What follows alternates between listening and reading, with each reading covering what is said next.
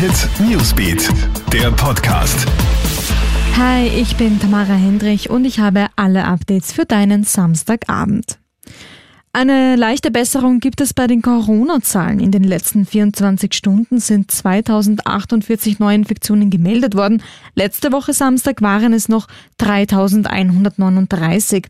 Auch die Spitalsauslastungen gehen langsam zurück. Langsam ist auch das Stichwort für mögliche Öffnungen. Gestern hat die Bundesregierung ja Öffnungen im Mai in Aussicht gestellt.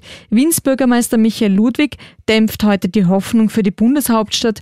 Er gibt heute bekannt, selbst wenn Wien nach dem 2. Mai wieder öffnet, so gilt das nicht für alle Branchen gleichzeitig. Derweil holt Österreich beim Impfen weiter auf. Das zeigt sich jetzt in einem EU-weiten Ranking.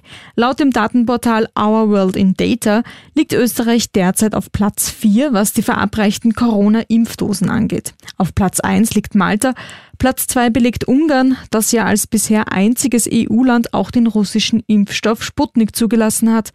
Platz 2 belegt Österreich hingegen bei der Verimpfung der gelieferten Dosen. Fast 93 Prozent der Impfdosen, die Österreich geliefert bekommen hat, sind auch schon verimpft. Eine weitere optimistische Momentaufnahme zeigt auch die Website pandemieende.at.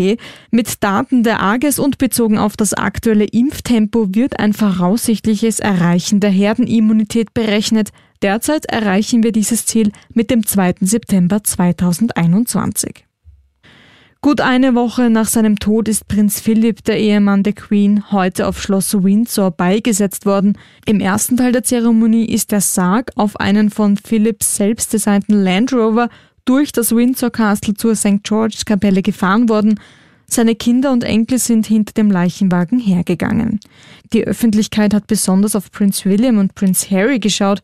Die beiden sind in der gleichen Reihe, aber nicht nebeneinander gegangen. Zwischen ihnen war Peter Phillips, der älteste Sohn der Queen-Tochter Prinzessin Anne, gruppiert.